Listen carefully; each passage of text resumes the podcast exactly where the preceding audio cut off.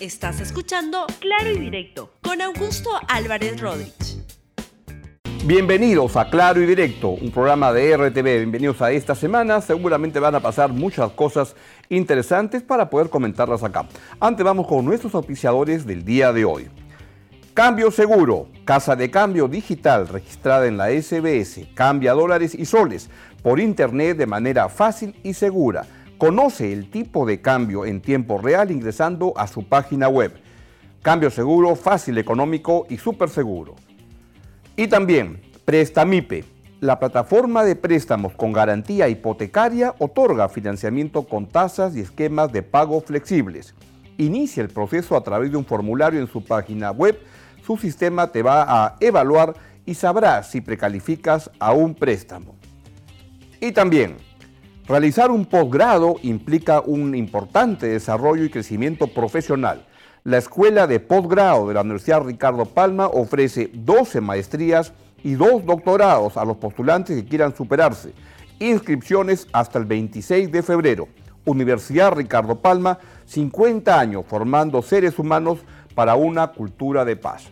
Vamos con el programa, como les dije, el tema de hoy es qué está pasando con la aprobación del presidente Martín Vizcarra, pero antes vamos rápidamente con esta revelación que se hizo ayer, que apareció en el diario El Comercio, donde se dice que un testigo señala que una persona que dice que aspira a ser colaborador eficaz, que el, expresidente Ollantumala y la ex primera dama Nadine Heredia habrían recibido un monto de entre 16 y 18 millones de dólares de parte de sobornos pagados por el Club de la Construcción. Es un tema que ciertamente se tiene que investigar y ver si es que lo que se está indicando por parte de estas personas que lo señalan, que lo acusan, pues tiene algún elemento de veracidad para que se pueda construir un caso. Todo tiene que ser investigado con rigor, con pulcritud, con neutralidad. Sobre el tema, el expresidente Humala publicó unos tweets en los cuales rechazó esta acusación. En el primero dice, rechazo cualquier acto de corrupción en el Club de la Construcción o en cualquier otra circunstancia. Un aspirante a colaborador habría admitido que él cometió un delito y ahora pretende lograr beneficios con falsa información. Más de lo mismo. El siguiente tuit, el trabajo fiscal es apoyado por todos, pero debe ser profesional, objetivo y consiste en investigar, no sustituir la verdad filtrando falsedades y dañando honras. Mi trabajo me precede y quienes me conocen lo saben. Que se investigue, pero este, con rigor, con cuidado y no aprovechando gente que quiera, como en todos los casos, que quiera lanzar alguna versión para hacer este, que le permita salvarse de las acusaciones. En otro tema, que tiene algo que ver con lo que vamos a hablar de la, aprobación al presidente Martín Vizcarra, pues el ministro del Interior, Carlos Morán, apareció este fin de semana y anunció que los congresistas ya no van a tener resguardo policial. Calcula en unos 400 policías los que los va a destinar a otros este, quehaceres. Escuchemos al ministro Morán. Y yo comunico que ahora, eh, por ejemplo, van a tener seguridad personal integral el presidente, los, representantes de los poderes del Estado, funcionarios de alto nivel del gobierno, el presidente del Congreso eventualmente los vicepresidentes, pero los congresistas ya no van a tener seguridad, porque eh, todo el personal policial va a ser eh, eh, reorientado a cumplir tareas de seguridad ciudadana principalmente.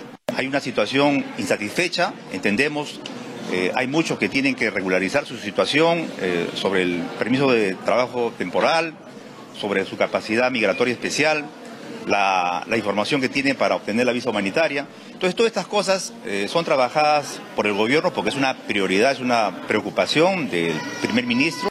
¿Deben tener protección los, los, congresistas? Yo sospecho que pueden requerirla, pero que no es tan grande como la que tienen hoy en día. Y en todo caso, también esto habría que cotejarlo con ministros de Estado y con una serie de personas que de repente no requieren tanta protección.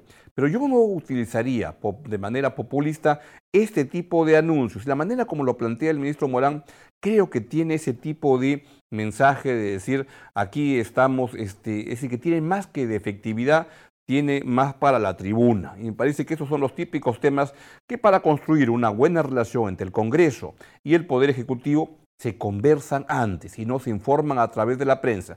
Cuando hace eso el ministro Morán, cuando hace alguien este, eso por parte del Ejecutivo, me da la impresión que lo que están buscando es crecer en popularidad antes de lograr temas específicos, que es cómo, este, qué es lo que debe ser correcto de seguridad para cada persona pero no hay que hacer demagogia. Yo creo que algunas autoridades sí requieren una protección policial de cuidado porque tienen este, trabajos este, de riesgo, etcétera, que los exponen a algún tipo de gente malintencionada y hay que este, ver eso con mucho cuidado.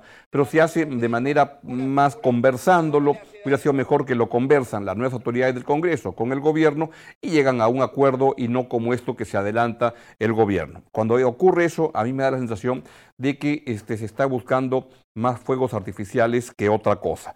Y esto me lleva a, bueno, a alguna de las respuestas que han habido por parte de algunos congresistas o excongresistas. Por ejemplo, vean estos tweets que han aparecido. Luz Salgado dice, otra medida contra el Congreso, dejar sin seguridad a los parlamentarios es muy riesgoso.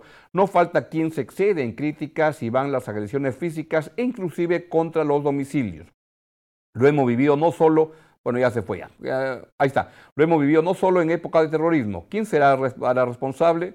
Un colega suyo del Fujimorismo, Héctor Becerril, dice lo siguiente, lánzame el tuit, ministro Morán decide quitar seguridad congresistas, tendremos parlamentarios sin inmunidad a merced de procurador puesto a dedo por Vizcarra y sin seguridad a merced de la extorsión del Ministerio del Interior. Si eres incómodo te mandarán la moto, Congreso debe censurar a Morán, tendrán el fuste, tampoco tampoco Héctor Becerril. Siguiente, Daniel Abugataz, Tampoco deberán tener custodia ministros, viceministros, generales, almirantes, directores, alcaldes, etcétera. Se debe aplicar el mismo criterio. Morán debe dar el ejemplo.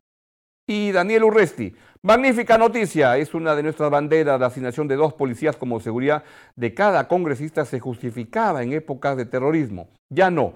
Que vivan en carne propia la inseguridad, así me apoyarán en la aprobación del nuevo marco legal que propondremos. La verdad, el anuncio del ministro Morán se parece un poco a los anuncios que hace Urresti y entra en competencia con eso. Y Víctor Andrés García Belaunde dijo, ministro Morán anuncia que congresistas no tendrán seguridad, tampoco inmunidad. Solo falta que ganen sueldo mínimo, como anunció Fujimori después de la disolución de 1992. No, no dice qué hará con los 10 policías asignados a su seguridad, cuidan su casa y hasta le llevan el maletín. Así están las cosas. Vamos al tema de fondo de hoy y es la aprobación al presidente Martín Vizcarra. La semana pasada yo les hice notar cómo en la, encuesta de Datum venía creciendo y había pasado, había recuperado espacio y había llegado hasta 63%. Pero el domingo apareció esta encuesta de Ipsos donde da cuenta de un bajón. Y esta encuesta lo interesante es que se cerró el día 14 de febrero cuando ya se conocían todos los incidentes vinculados a este sainete en el cual cambiaban ministros de una manera alocada y con, sin explicaciones contundentes.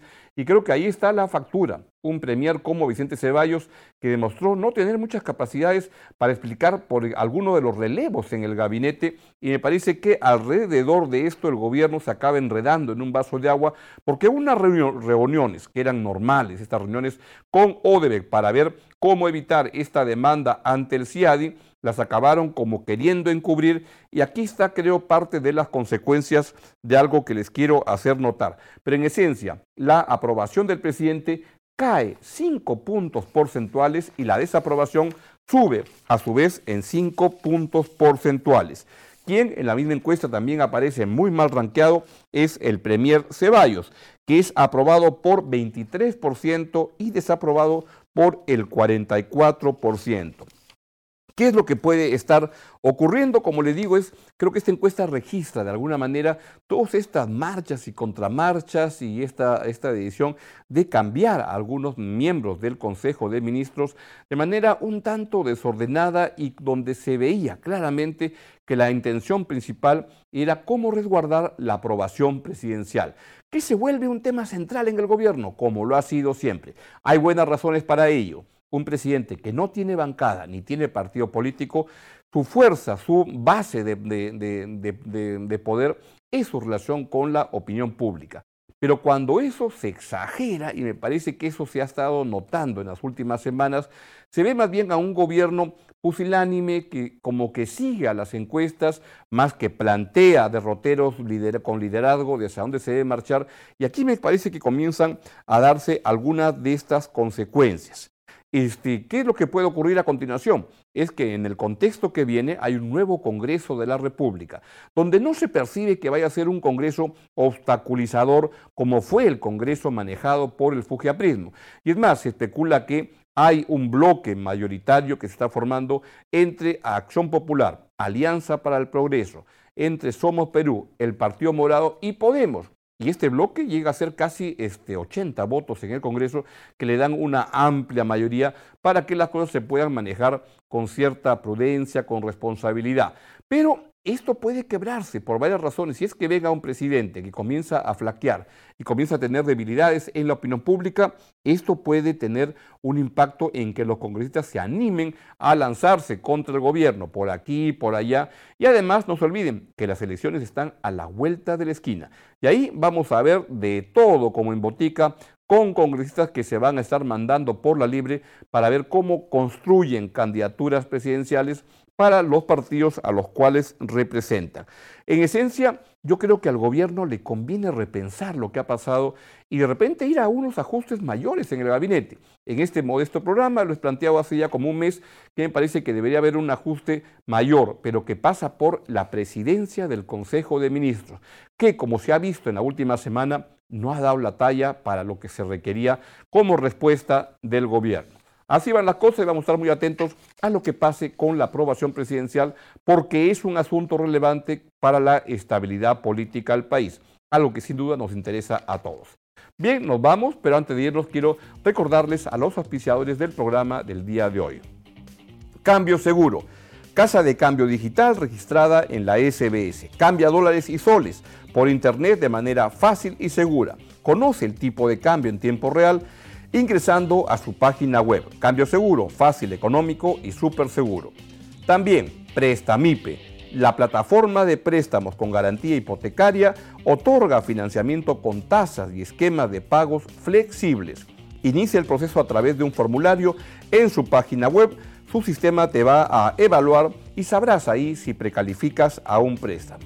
Y finalmente, realizar un posgrado implica un, un, un importante desarrollo y crecimiento profesional. La Escuela de Postgrado de la Universidad Ricardo Palma ofrece 12 maestrías y 2 doctorados a los postulantes que quieran superarse. Inscripciones hasta el 26 de febrero. Universidad Ricardo Palma, 50 años formando seres humanos para una cultura de paz. Bien, es todo por el día de hoy. Se quedan ah, en RTV, a las 12 y 15 viene el Libero en RTV para contarnos qué pasó con el campeonato de fútbol este fin de semana y a la una, el noticiero de RTV, donde está todo lo que usted debe saber para estar bien informado. Hasta mañana en Claro Directo, mañana a las 11 de la mañana. Gracias por escuchar Claro y Directo con Augusto Álvarez Rodríguez. Suscríbete para que disfrutes más contenidos.